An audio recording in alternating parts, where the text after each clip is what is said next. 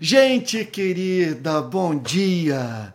No Palavra Plena dessa segunda-feira, 8 de maio de 2023, eu estou com a minha Bíblia aberta no livro do profeta Jeremias, capítulo 5, versículo 13, que diz assim: Os profetas não passam de vento, porque a palavra não está com eles as suas ameaças se cumprirão contra eles mesmos. Esse é o veredito do profeta Jeremias sobre os profetas do seu tempo. Daqueles que se levantavam para falar em nome de Deus, como se Deus falasse por meio deles e que eram ouvidos por um número incontável de pessoas. Jeremias olha, portanto, para aquela cena e experimenta mais profunda indignação ao se deparar com aqueles homens se dirigindo para uma multidão ávida por ouvir a sua mensagem Jeremias não se contém e declara: esses profetas não passam de vento. O que, que ele quer dizer com isso? Eles falam. É, quer dizer, ar sai da sua boca. Há vento mas não há palavra de Deus a ser decodificada por ninguém. Então, eles falam, mas o Criador não fala por meio deles. Observe que a Bíblia não nega o fenômeno. Não há nenhum absurdo em crermos que Deus pode falar por meio de seres humanos. Ora, é possível Deus encontrar nesse planeta pessoas com altíssimo nível de sensibilidade, que o amam, que o conhecem e que, portanto, estão aptas a ser usadas por Deus, a fim de que Deus, por meio dessas mesmas pessoas, se comunique com seres humanos. Agora, aquilo que deve ser objeto, por que não dizer da nossa esperança, da nossa fé, corolário da nossa teologia, crer que Deus usa seres humanos para se dirigirem a seres humanos, veja só, deveria ser objeto do nosso cuidado algo com o que deveríamos lidar com muita prudência, porque aqui está o profeta dizendo o seguinte: eles não passam de vento. Há movimentação, há ação, há pregação, mas não há palavra, não há uma comunicação inteligente, é, é, é racional, que falha a mente, que falha o coração que leve as pessoas, portanto, a conhecerem a Deus e reproduzirem o caráter de Deus em suas vidas. Mas Jeremias não para aí no seu diagnóstico. Ele diz o seguinte: porque a palavra não está com eles. O que, que ele quer dizer com a palavra não está com eles? Ele não está dizendo que aquelas, aqueles homens não tinham habilidade para falar. Não está dizendo que eles não eram eloquentes não está também declarando que não havia na sua pregação essa capacidade de convencer pessoas e fazer com que as pessoas se submetessem a eles. O que ele está simplesmente declarando é que a palavra de Deus não estava com aqueles profetas. O que, que ele quer dizer com isso? Que aqueles homens não, não haviam participado do conselho de Deus não falavam a partir da comunhão mais estreita com Deus e comunhão que os habilitava a ajudar homens e mulheres a entenderem o coração de Deus. Então, ao dizer que a palavra não estava com eles, o que Jeremias está afirmando é que a palavra não era visceralmente deles, que não era parte de suas vidas, que eles não falavam a partir de uma percepção da verdade que incendiava os seus ossos, que lhes dava, portanto, eloquência e graça no falar. E assim, portanto, se tornando em instrumentos de Deus para a edificação do seu povo. Então lá estava Jeremias ouvindo toda aquela pregação. Note, havia muita pregação. Tratava-se, portanto, de uma sociedade profundamente religiosa, porém, uma que se encontrava em franco processo de afastamento do seu Criador. E Jeremias detecta onde estava o problema. O problema estava no púlpito, na pregação, na pessoa do pregador, que ousava falar em nome de Deus, sem ser portador da palavra de Deus. Então Jeremias via aquela movimentação toda e, ao tomar conhecimento, e certamente até mesmo ao ouvir o que aqueles homens falavam, ele dizia o seguinte: isso está em completo descompasso com o que a palavra de Deus ensina, com o que se observa na nossa nação. Essa não é a mensagem que o povo está precisando ouvir. As pessoas estão sendo dirigidas na direção oposta daquela que todo verdadeiro profeta em cujo coração a palavra de Deus está, deveria conduzir o povo de Deus. E Jeremias prossegue dizendo: as suas ameaças se cumprirão contra eles mesmos. Eles estão se voltando contra aqueles que discordam deles, os ameaçando, dizendo que esses são pessimistas, dizendo que esses estão é, botando fardo sobre os ombros de Israel, porque a, porque a mensagem de Jeremias naqueles dias consistia em basicamente anunciar o juízo de Deus. A nação seria levada em cativeiro em razão das suas injustiças. Jeremias detectou dois problemas essenciais no Israel dos seus dias. Número um, a idolatria. O povo havia se envolvido com os deuses pagãos. E número dois, a injustiça. Leia Jeremias. Você vai ver que a sua profecia consistia em chamar o povo de Israel para duas espécies de arrependimento. O povo deveria se arrepender da sua idolatria, o povo deveria se arrepender das suas mãos sujas de sangue. Quando esses profetas ouviam Jeremias se levantar contra a sua mensagem, faziam suas ameaças. E Jeremias diz: as suas, as suas ameaças se cumprirão contra eles mesmos. O que eles estavam basicamente dizendo é o seguinte: nós somos a maioria. Não é possível que a maior parte dos profetas de Israel esteja enganada.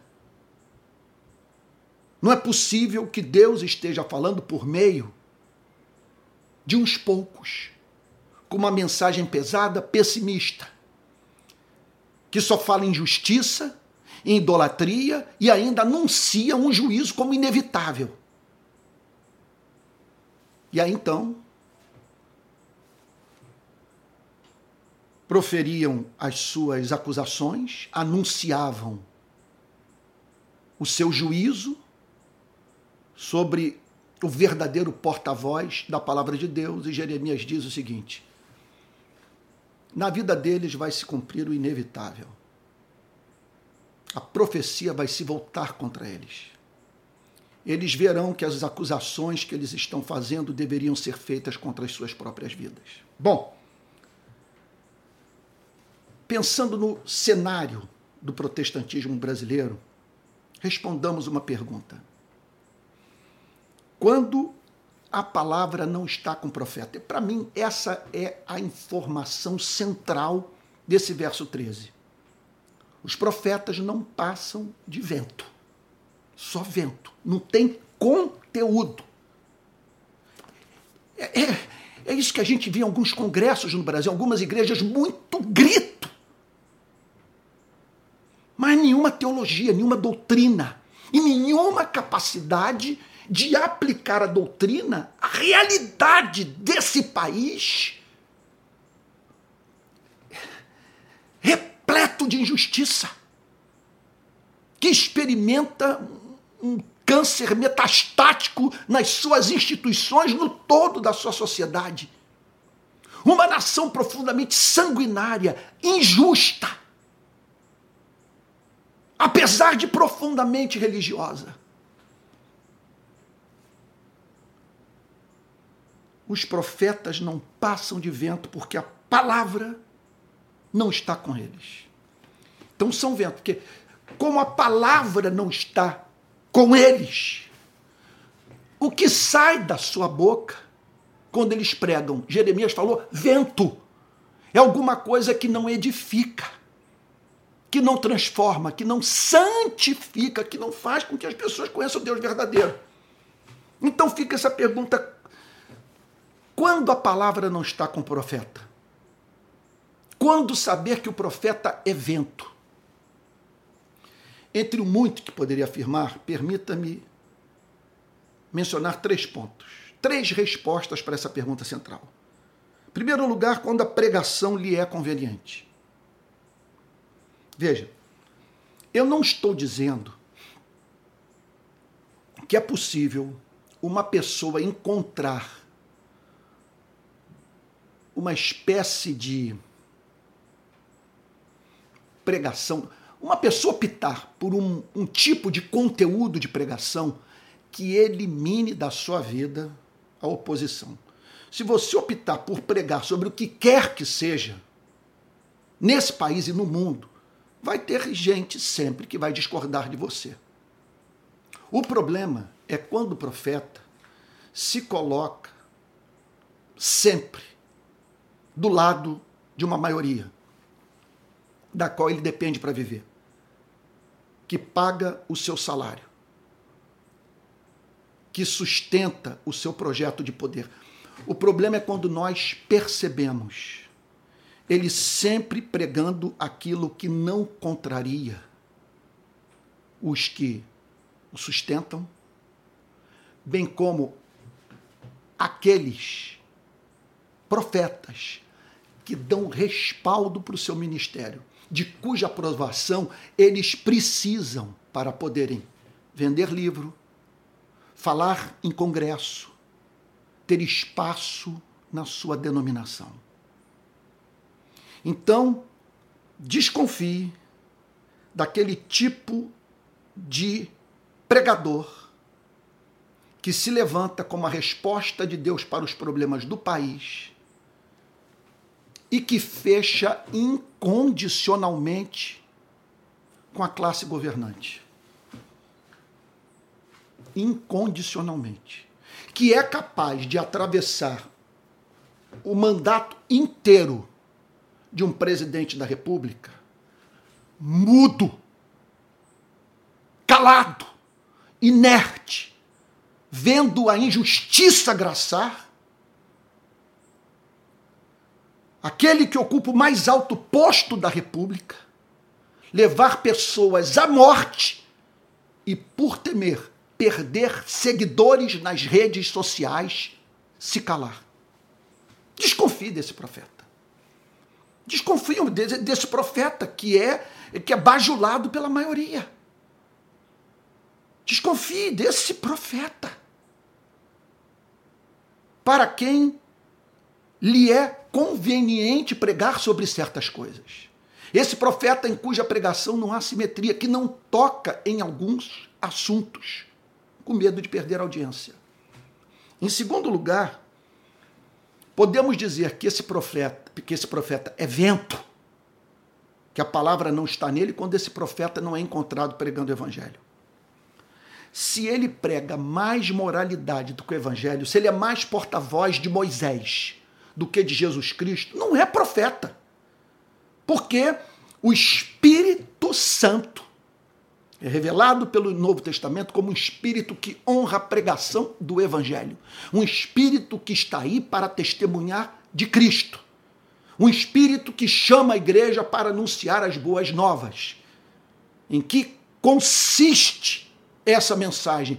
No anúncio de que Deus amou de modo tão ardente os seres humanos que enviou o seu único filho para que todo aquele que nele crê não pereça, mas tenha vida eterna. Que enviou seu único filho não como um exemplo, mas como um sacrifício vivo, como um cordeiro para dar sua vida pelos pecadores. E é claro, portanto, que não é profeta. Aquele que, em nome das suas bandeiras morais,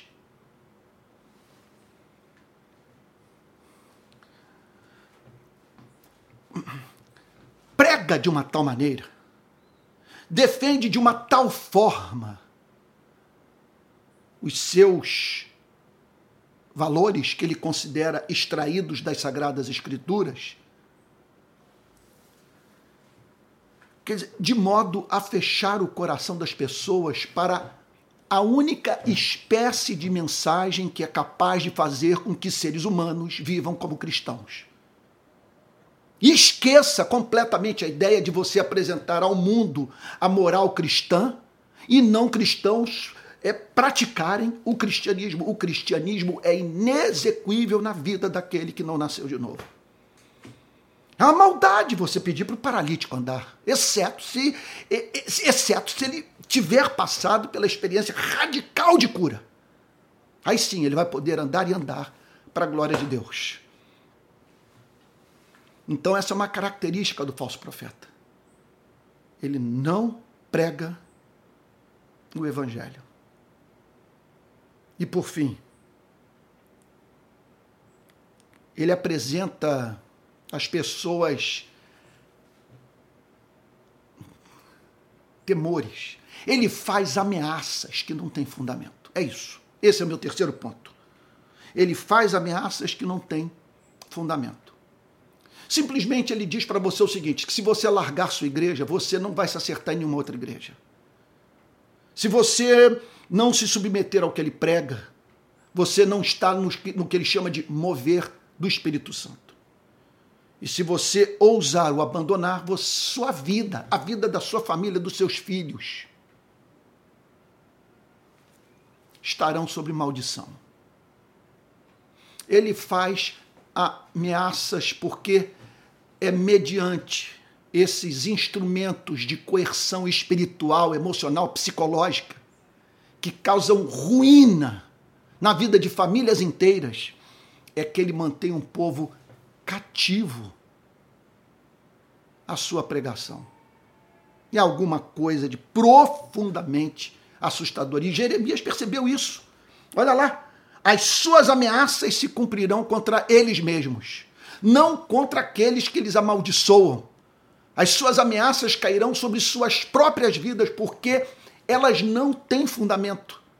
Elas não têm o endosso de Deus, porque Deus não está aterrorizando as pessoas com essa pregação, e sim as trevas. Observe, portanto, que essa é uma obra do império do mal fazer com que verdadeiros cristãos se tornem temerosos por uma aplicação da lei absolutamente estapafúrdia feita por pregadores que não querem outra coisa que não seja manter um auditório cativo, de modo que possam explorar pessoas. E como aconteceu no Brasil de 2018 para cá, explorar politicamente pessoas. Eu insisto em dizer que o apoio de grande parte da igreja ao ultraconservadorismo, à extrema direita e ao seu representante, que esse apoio deveu-se muito a uma cegueira autoimposta associada a interesse. Na verdade, interesse que, vem, que, que se constituiu na causa dessa mesma cegueira. As pessoas simplesmente não conseguiam enxergar aquilo que o seu salário não lhes permitia ver. Pois como pode você ver os, o Evangelho de Jesus Cristo ser de tal modo corrompido? Como que você pode ouvir um presidente da República dizer que Jesus Cristo andaria armado se tivesse acesso à arma de fogo do primeiro século e que ele armou a sua igreja e você ficar calado? Como que você pode ver o 8 de janeiro? A, a, coisa aconteceu diante dos nossos olhos, insuflada por cristãos. Eram cristãos convocando os membros das suas igrejas para o golpe, apoiando ditadura militar. E os pastores ficaram calados porque eles sabiam que não pregariam mais em congressos, seriam taxados de comunistas, de, de petistas fanáticos. E muitos que se passaram por piedosos, como homens não divisionistas, que não estavam aí para dividir a igreja, que não tinham uma posição, na verdade, se acovardaram. Se acovardaram, porque você vê num mega evento evangélico o nome de Jesus Cristo associado ao, associado ao ao espírito totalitário, ao obscurantismo, ao moralismo, e isso não tomar de zelo, de indignação, sabe, de isso não fazer ser tomado de ira. Não a ira que faz com que o cristão use as armas dos seus, dos seus adversários, mas a ira que faz o cristão abrir a boca e assumir todos os custos da decisão de ficar do lado da minoria contra a maioria, de ficar do lado do evangelho contra a pregação que corrompe o evangelho, que divide igreja, que adoece pessoas e que afasta seres humanos da comunhão com Jesus. Que Deus nos ajude a avaliar os profetas cujas mensagens nós endossamos e divulgamos nas redes sociais. Que sejamos criteriosos com relação a isso. Que sempre perguntemos: há na pregação desse homem evangelho? Ele fala sobre a cruz, ele fala sobre o sangue derramado, ele prega sobre justificação pela graça mediante a fé. A mensagem de Martim Lutero está nos seus lábios pois era o que Lutero dizia, esse é o artigo de fé, mediante o qual uma igreja se mantém de pé ou cai. Porque se não cremos no evangelho, se não cremos no evangelho nas boas novas, se a justificação não é pela graça mediante a fé, não temos igreja. O que nós temos é sim, isto sim uma congregação de neuróticos tentando com trabalho duro comprar o amor do criador. Essa pessoa o manipula por meio do medo faz ameaças infundadas, o mantém cativo, exigindo que você se mantenha, quer dizer, que você mantenha uma relação com ela, absolutamente acrítica, sem nenhum critério, demonstrando uma fidelidade incondicional. Olha, como os evangélicos costumam dizer, eu diria, isso não é de Deus. Não é de Deus. Vamos orar? Pai Santo silencia esses falsos profetas. Ajuda a igreja Senhor, não estar sujeito a esse vento. Vento, sopro, ar, grito, sem nenhum conteúdo transformador. Senhor, a palavra não está neles.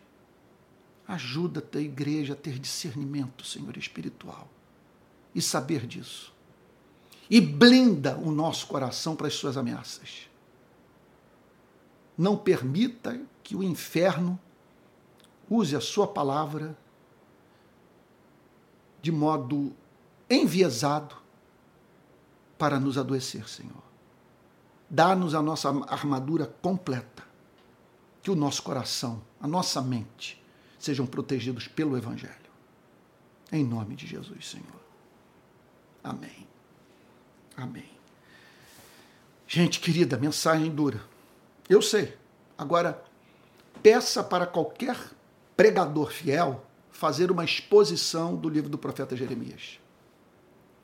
Até o capítulo 5, onde eu me encontro, e eu venho há semanas expondo o livro do profeta Jeremias, eu tenho me deparado com passagens muito cortantes e eu estou apenas apresentando o significado delas. E não faz sentido apresentar o significado delas sem fazer aplicação ao contexto da nossa igreja, da nossa sociedade. É isso. Olha, eu espero que você me ajude a manter o programa. Eu tenho que tocar nesse assunto, porque, em razão dos reveses que eu enfrentei, hoje eu estou à frente de um ministério de ensino que não recebe o apoio de nenhuma instituição. Então, eu, o Palavra Plena vive do, da ajuda prestada por irmãos na fé. Então, caso você queira contribuir, aqui vai o Pix, palavraplena.gmail.com. Você também pode se tornar membro do canal, tá bom? Do meu canal de YouTube. Que Deus abençoe e guarde. Que esse programa tenha ajudado a elevar o seu nível de discernimento espiritual. Tá bom? E até o próximo Palavra Plena.